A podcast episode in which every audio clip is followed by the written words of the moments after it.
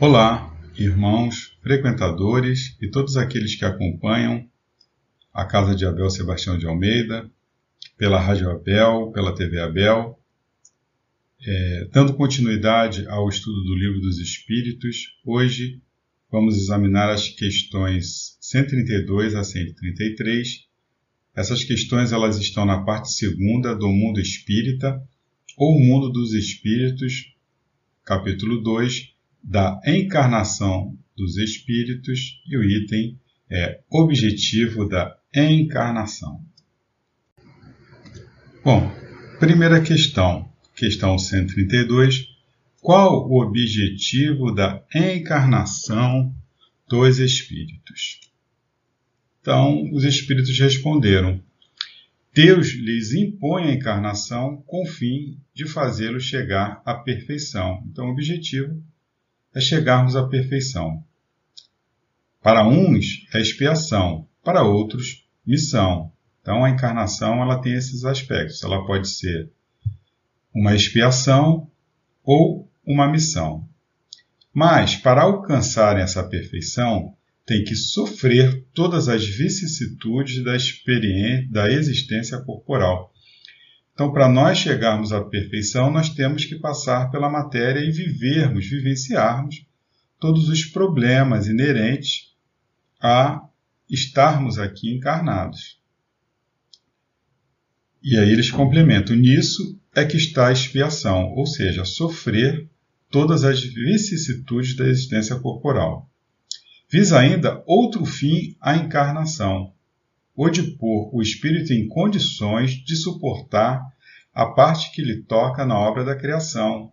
Então nós temos que colaborar com a obra de Deus. Para executá-la é que em cada mundo toma o espírito um instrumento, ou seja, um corpo, né?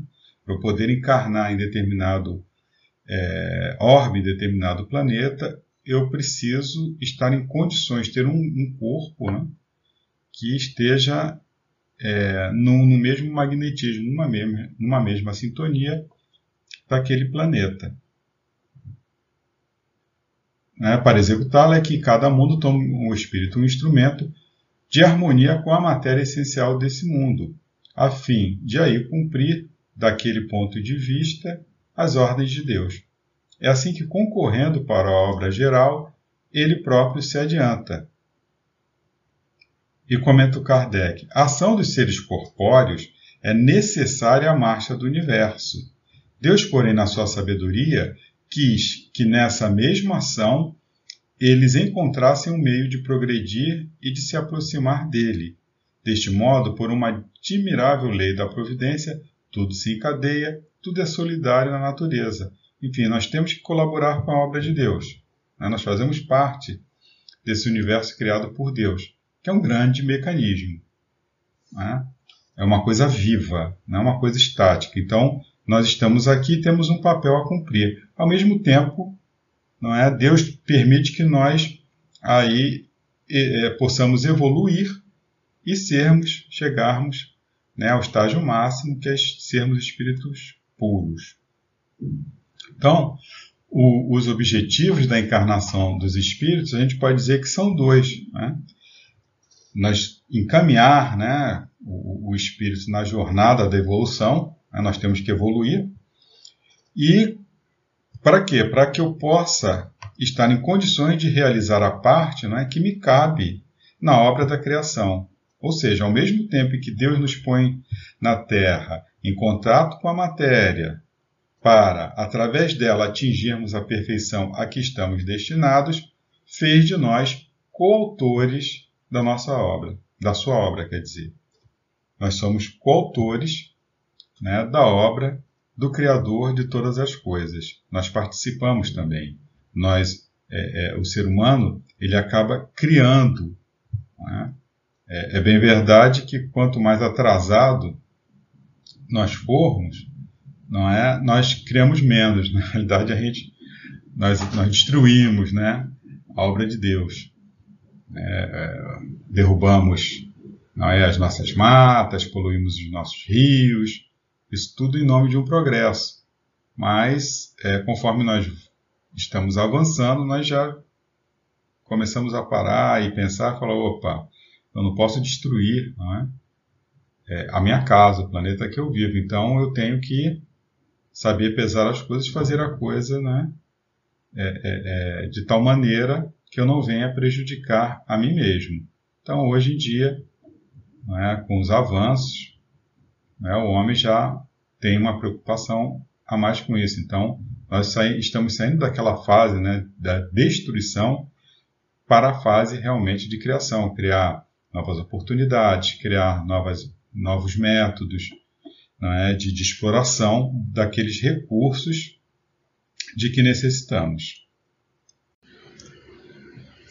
Questão seguinte é a 133.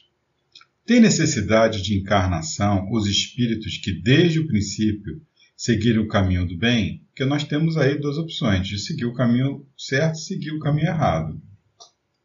Aí eles perguntam, eles fazem a pergunta, e aqueles que desde o princípio eles optaram sempre pela coisa certa, pelo caminho do bem? Olha o que eles responderam. Todos são criados simples ignorantes, e se instruem nas lutas e tribulações da vida corporal. Deus, que é justo, não podia fazer felizes a uns sem fadigas e trabalhos, conseguintemente sem mérito. Então, todos nós fomos criados simples e ignorantes. Nós temos a mesma, né, as mesmas condições desde a, largar, a largada, desde que fomos criados. Simples e ignorantes. Nós temos o nosso livre-arbítrio, nós vamos tomar as nossas decisões. Né? Mas todos nós estamos sujeitos aqui às vicissitudes. Né? Nós temos que trabalhar, nós temos que, que fazer, nós temos que acontecer. Não é assim, ah, eu tive uma encarnação, desde a primeira encarnação lá, eu fiz as escolhas corretas. Mas está faltando, eu tenho que me instruir. Não é, não é só tomar uma decisão correta. Né? O, o anjo ele precisa da, da intelectualidade, são as duas asas do anjo. Né? Nós precisamos desenvolver o intelecto e nós precisamos desenvolver o moral. Então essas coisas têm que, geralmente elas não estão juntas, né? Mas a ideia é que elas cada vez mais elas vão se alinhando para quando chegar lá no final, na reta final, elas estejam é, é, em perfeita sintonia. Né? Eu cresci o máximo que eu poderia ter crescido no campo da intelectualidade e eu atingi o máximo é, daquilo que eu poderia, das minhas condições no campo da moral. Né? Um dos atributos da divindade consiste em Deus ser soberanamente justo e bom. Né? O Kardec, na introdução do Livro dos Espíritos, no item 6, ele faz um resumo dos principais pontos né, da doutrina transmitida pelos Espíritos, que são que os atributos da divindade. Né? Então, é, eu tenho que ter ali formada a minha ideia de Deus. Quem é Deus? Ah, Deus é um velhinho que fica sentado ali tomando decisão, julgando a sua vida. Né? Eu tenho que penetrar o máximo que eu puder, que a minha intelectualidade permitir, né? para que eu possa entender, compreender né? o que vem a ser Deus, o que vem a ser esse Criador. Então eu tenho aí os atributos né? Da divindade. Ele é eterno.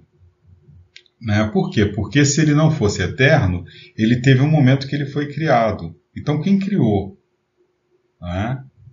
Esse Deus. Alguém criou. Então, não, ele sempre existiu. Ele é eterno.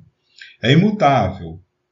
Né? Claro, ele não pode estar sujeito às leis de, de, de, de que influenciam as mudanças.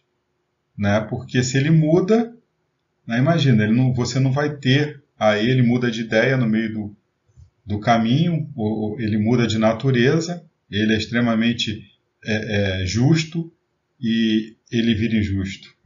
Não, então ele é imutável, ele não muda. Né?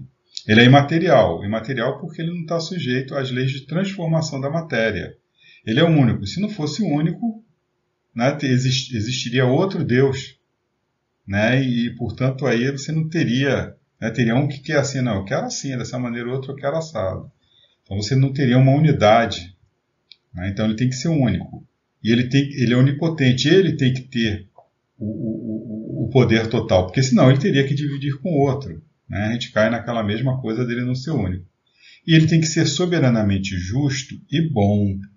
Não é? Por quê? Porque se eu crio, se eu sou uma, alguém perfeito, eu tenho que criar uma coisa perfeita. E não existe perfeição sem justiça. É? Eu tenho que ser soberanamente justo né? e bom, ou seja, eu tenho que agir com equidade para todos aqueles que eu criei. Bom, aí nós vamos para a questão 133A, um desdobramento da questão 133. Né? Aí o Kardec ele fica né, sempre puxando, eles dão uma resposta, mas é, o Kardec ele quer é, é, saber mais e mais a fundo. Aí ele vai e faz o seguinte questionamento: Mas então, de que serve aos espíritos terem seguido o caminho do bem, se isso não os isenta dos sofrimentos da vida corporal? Ou seja, ah, eu fiz boas escolhas lá, lá atrás, certo? o que, que eu ganhei com isso?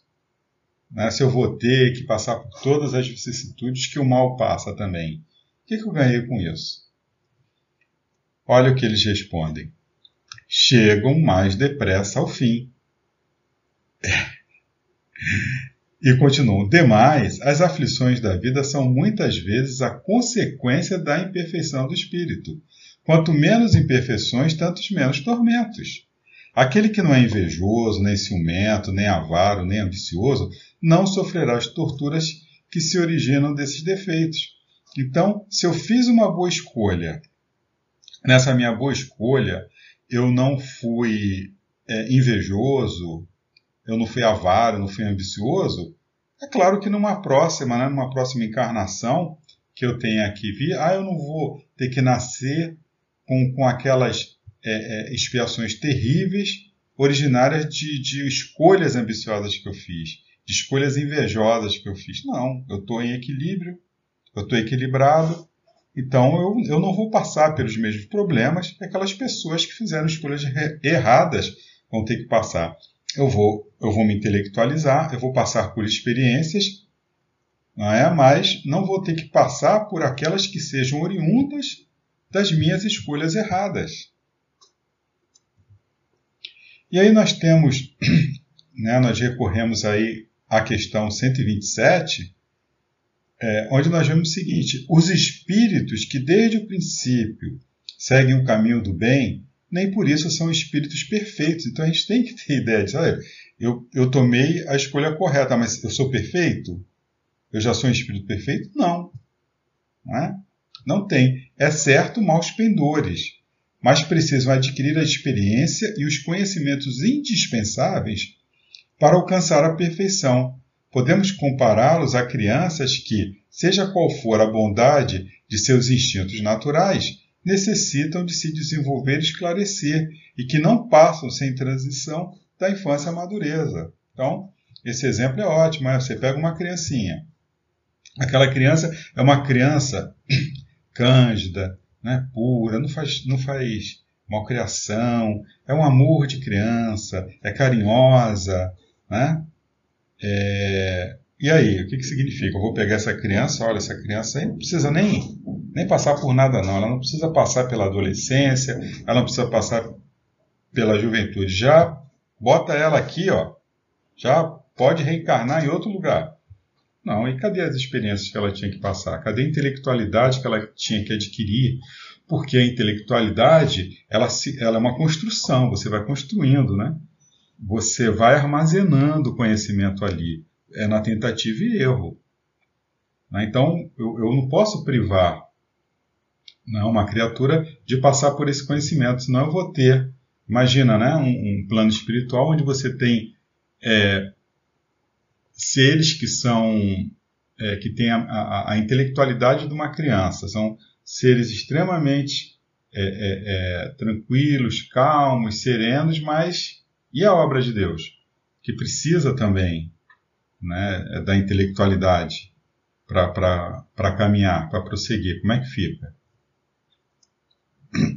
Então, tudo, tudo é equilibrado, tudo encadeado. Né? Uma coisa depende da outra. Então, nós temos que, que raciocinar né, em cima dessas questões tão esclarecedoras que nós acabamos de ver, é? É, com relação ao objetivo da encarnação. Por que, que o espírito ele tem que encarnar? Né? Por que que, né, para justificar isso, né, essa coisa da encarnação? Porque tem pessoas que duvidam, né, que não acreditam.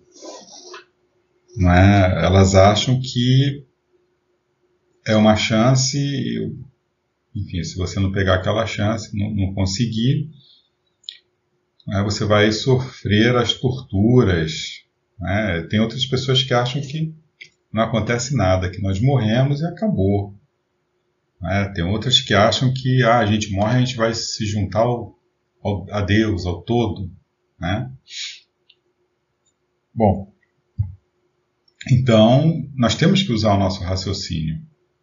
Né? Nós vivemos num mundo todo baseado em, em lógica, em racionalidade.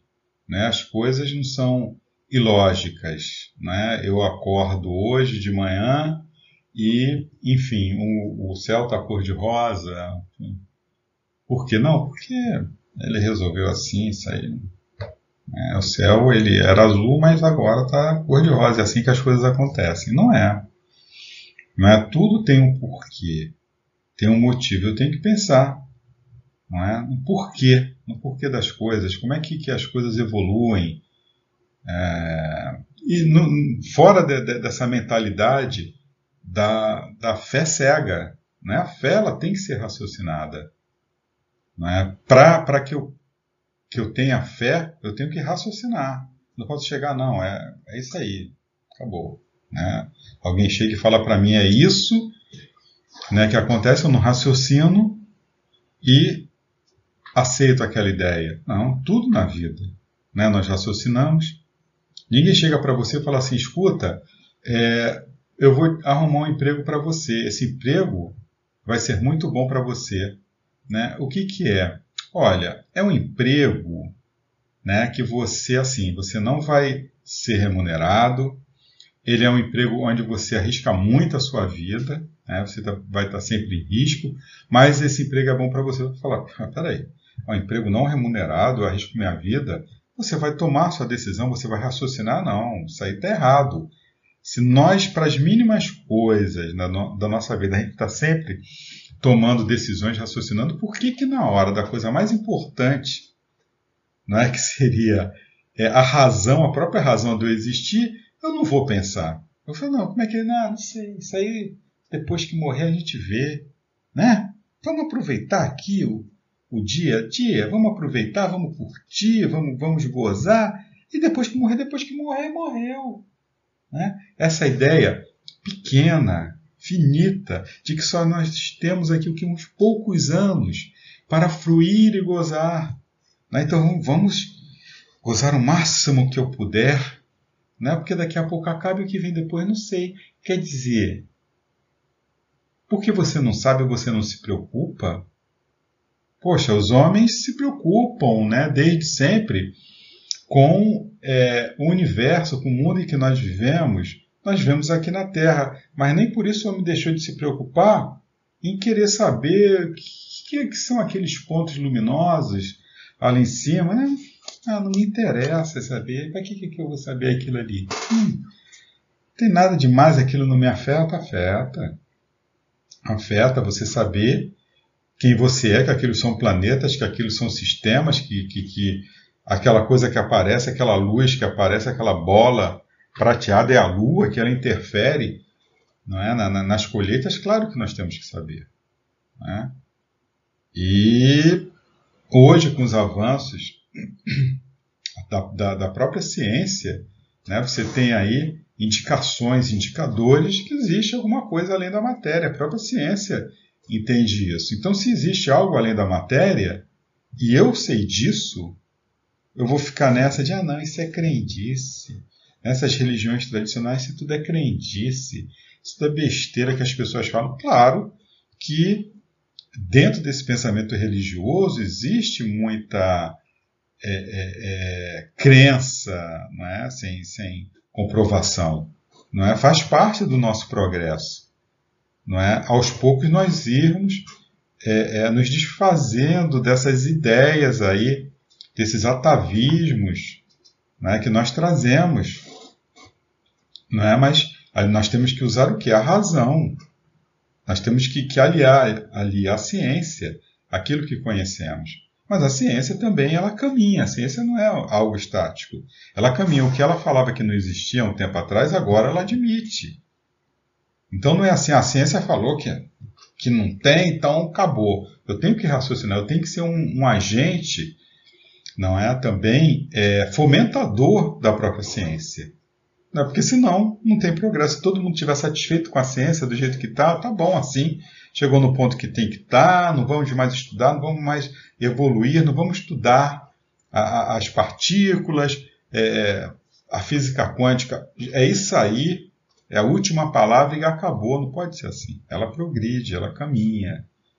Né? Então nós temos que andar, né? termos o nosso pensamento, mas estarmos sempre alinhados né? Com a razão, né? com a coisa certa. Quando você pega, como nós vimos lá, um atributo da divindade, né? É, e você começa a pensar em cima daqueles atributos, cada vez mais aquele Deus que escolhe, né? seletivo, que elege, ele deixa de existir. Você passa de, de agir não é, com aqueles pensamentos que ah, eu preciso, eu sou um jogador de futebol, eu estou na final e eu vou rezar muito para Deus me ajudar. Cara, Deus pode até te ajudar a não quebrar uma perna, não se acidentar. Não é? Agora, ele não pode te ajudar a ganhar a partida. Né? Porque ele estaria sendo injusto com os outros jogadores, com o time adversário também. Eles não são filhos de Deus também, eles não merecem. Então, é, é, é, o nosso pensamento, não é, ele acaba por evoluir, não só na, no, no, campo. Né? Estou dando um exemplo aqui do futebol, mas em outros tantos campos, né? na nossa vida né, de relação. Então, por que, que uns são tão mais esclarecidos que outros? Alguns mais sábios, tem alguns que são mais bonitos, tem aqueles que são sempre queridos, mais amados, mais simpáticos, mais habilidosos. E por que, que em contrapartida, existem é, é, pessoas inescrupulosas, déspotas, sanguinárias? Por que, que no mesmo planeta eu tive um, uma figura como Hitler e também tive um Francisco de Assis? Que pode isso? Hã? A Terra ela vai ser, ela, ela é para nós uma escola. E dependendo da, da, das escolhas que eu fizer, ela também vai ser um hospital, ela também vai ser uma, uma prisão. E, melhor dizendo, no atual estágio que a gente está, né, é, nós somos espíritos atrasados ainda, elas são as três coisas ao mesmo tempo. Ao mesmo tempo que eu estou aprendendo, não é? Eu tô, eu tô me curando, né? Que eu estou no, no, hospital, mas estou preso, né? Eu estou preso, eu não tenho aquela liberdade que um espírito livre tem. Né? Eu ainda tenho coisas a resolver aqui, ainda tenho pendências a resolver nesse planeta. Né? A ciência nos diz que o universo é o resultado de uma lei a que todos nós estamos subordinados. É a lei da evolução. É isso que a ciência nos diz. Né? O, o, o universo ele nasceu né? e ele continua se expandindo. Ele não é estático né? as coisas evoluem. Né? Os animais evoluem, as flores evoluem, os espécimes evoluem. Né? E nós estamos também nesse, inseridos nesse contexto de evolução. A nossa meta, né, sabemos hoje através dos espíritos superiores, é a perfeição. Né? Uma perfeição possível, a, a que todos os seres estão destinados. Né? É, é, um dia, todos nós vamos alcançar isso. Nós, nós seremos perfeitos, todos, sem exceção. E são dois, então, os objetivos principais da, da encarnação. Nós encarnamos para quê?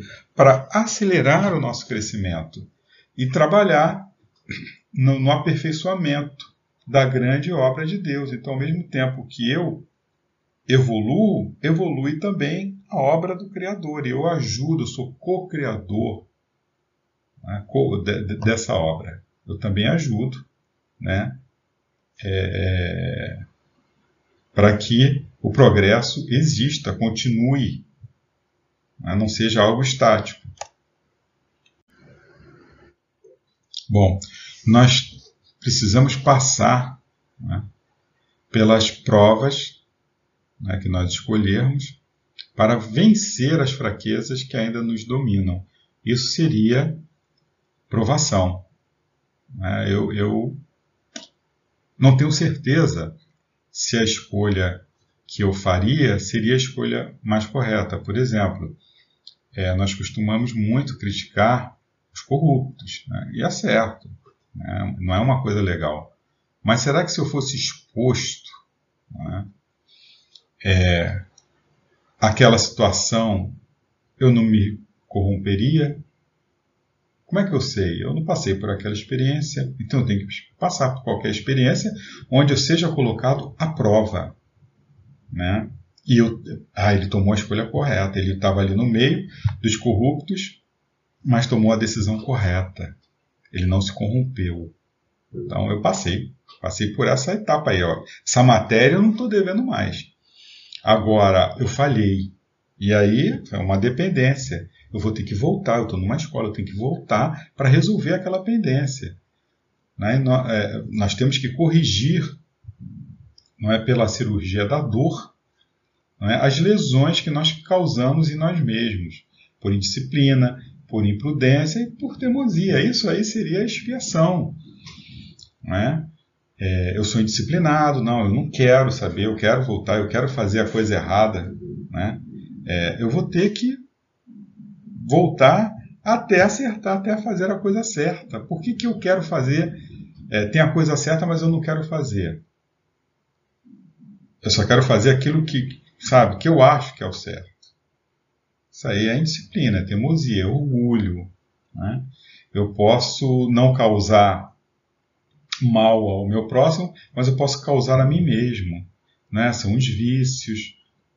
E eu vou ter que responder por isso. Isso aqui é um. É, esse corpo de carne é o aparelho que me permite né, caminhar, que me permite, é, na senda evolutiva, me corresponder. É o meu uniforme, é o uniforme necessário, o meu instrumental necessário para eu progredir, para eu caminhar. Eu lesionei, eu tenho que consertar, cara.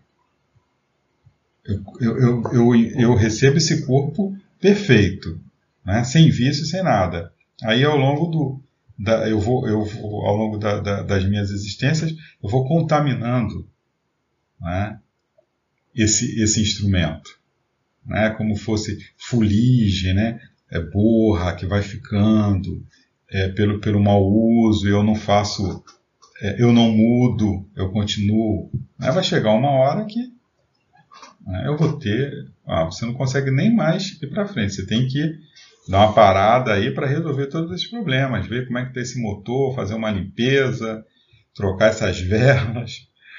É isso. Né? Então eu ah, eu não fiz nada para os outros, mas eu fiz para mim mesmo. Tem que voltar, meu filho. Né, para consertar aí a máquina. Né, eu, eu, eu me suicidei. Tu tem que voltar para consertar aquilo que você lesionou. Né? Não, não tem né? É, é, é outra maneira. É a maneira lógica. Eu fiz uma escolha errada. Né? Eu, eu não acreditei não é, em Deus. Ah, eu aconteceu uma coisinha de nada, um, uma, uma contrariedade, aí eu vou lá e tirar minha vida porque eu não quero que nada me contrarie. É complicado, mas é, não tem é, não tem jeito. A gente vai, vai ter que aprender com as nossas decisões. Agora, o bom da gente saber essas coisas, né, é que a gente sabe que existe, que o perdão existe, a possibilidade do perdão existe. E o perdão é o quê? é a oportunidade que eu tenho de consertar as coisas erradas que eu fiz. Ah, né? Então, eu tirei minha vida, eu vou ter a possibilidade de voltar, de reconstruir aquilo. Né? Eu não estou condenado a um inferno, né? porque eu tirei a minha vida, porque eu tirei a vida de, de outrem, além indefinidamente. É claro que eu vou responder. Né?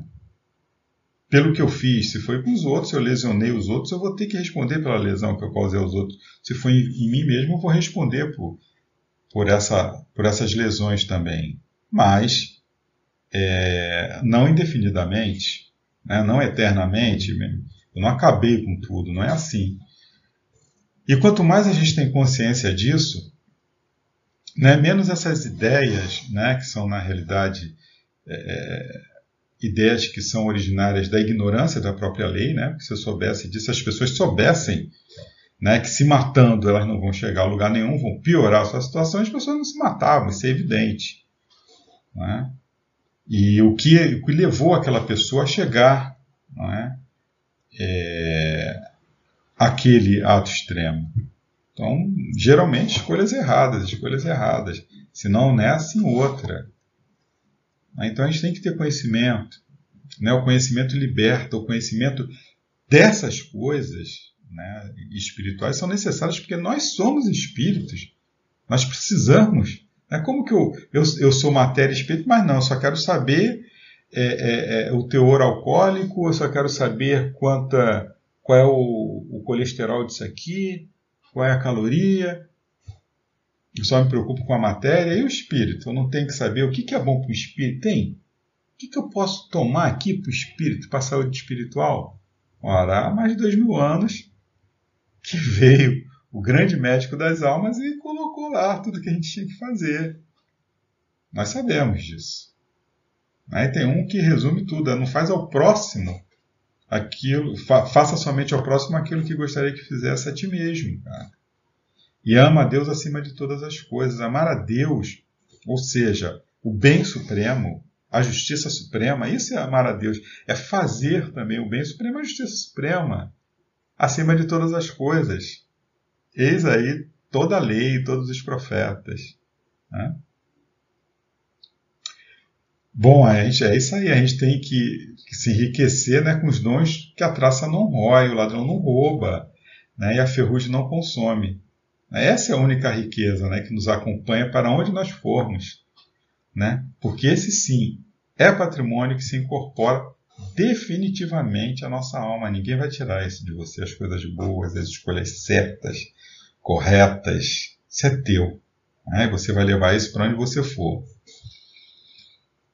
substituirmos pelo afeto de hoje a mágoa que por descuido implantamos é? ontem no coração das pessoas a quem ferimos ou humilhamos. Eu é a reparação. Nós vimos a aprovação, a expiação, mas é necessária a reparação. Né?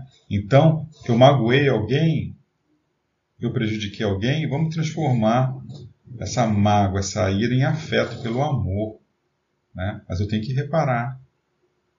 Né? Então, nós, é, você imagina um, um déspota, né? vamos botar assim essa situação, um sanguinário, que ele foi responsável por muitas mortes. Será, é, como é que ele faz para pagar isso? Né? Ele, ele ceifou, por ele foi responsável direto, por exemplo, vamos colocar aí de mil vidas. Como é que ele, imagina, ele vir e ter que reparar mil vidas? Ele vai ter que passar por mil encarnações? Será que, que essa lógica está certa? Será que não tem uma maneira?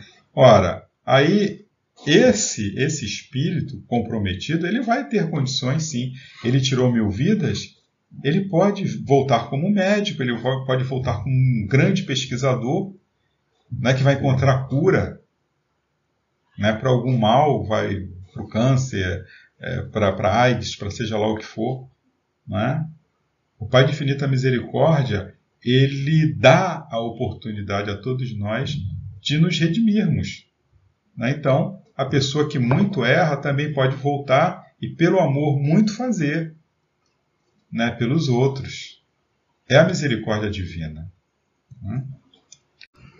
Bom, nós temos lá no, no Céu e Inferno, no capítulo 8, nós temos é, esse trecho muito interessante, né, que fala muito né, dessa coisa de encarnação. É, é, tem coisas que a gente se choca, né, fala, poxa, mas como que isso é possível? Por quê? Qual a necessidade disso? Né, então está lá no Céu e Inferno, no capítulo 8, Expiações Terrestres, e é a história de Marcel, o menino do número 4. Havia no hospital de província um menino de 8 a 10 anos, cujo estado era difícil precisar. Designavam-no pelo número 4, totalmente contorcido, já pela sua deformidade, deformidade inata, já pela doença, as pernas se lhe torciam roçando pelo pescoço, num tal estado de magreza que eram pele sobre ossos, o corpo uma chaga, os sofrimentos atrozes. Era oriundo de uma família israelita. A moléstia dominava aquele organismo já de oito longos anos e, no entanto, demonstrava o enfermo uma inteligência notável, além de candura, paciência e resignação edificantes.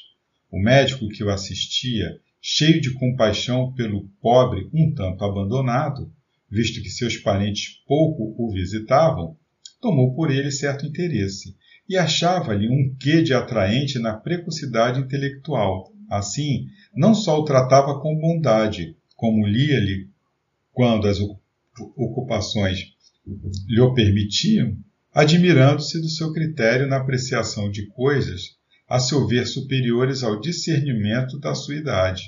Um dia o menino disse-lhe: Doutor, tenha bondade de me dar ainda uma vez aquelas pílulas ultimamente receitadas.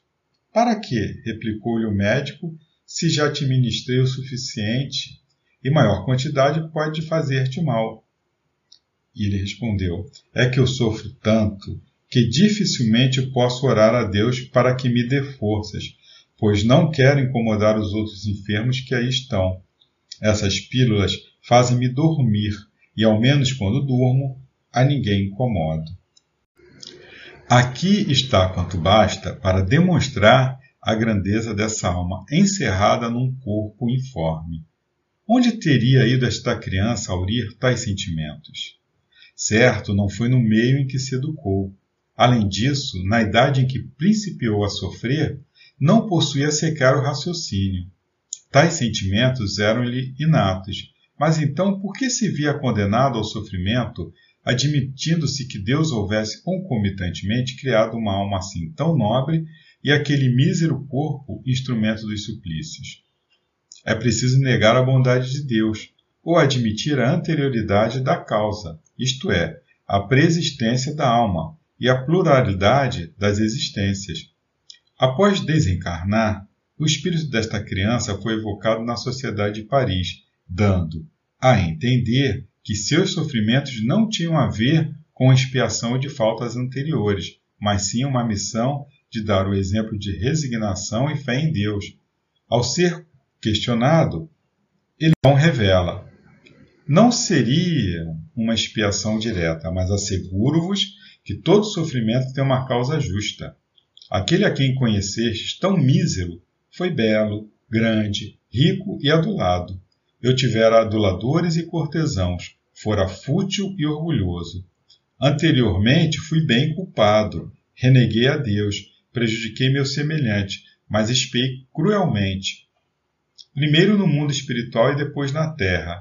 Os meus sofrimentos de alguns anos apenas, nesta última encarnação, suportei-os eu anteriormente por toda uma existência que ralou pela extrema velhice. Por meu arrependimento, reconquistei a graça do Senhor, o qual me confiou muitas missões, inclusive a última, que bem conheceis. E fui eu quem as solicitou para terminar a minha depuração. Adeus, amigos. Tornarei algumas vezes Marcel. E, esse irmãozinho, não é? Então, ao mesmo tempo que ele se depurava, né, ele colaborava com a obra do Criador, e o exemplo para aquelas pessoas, né, um exemplo de resignação. Então, muitas vezes a gente olha pode ser expiação.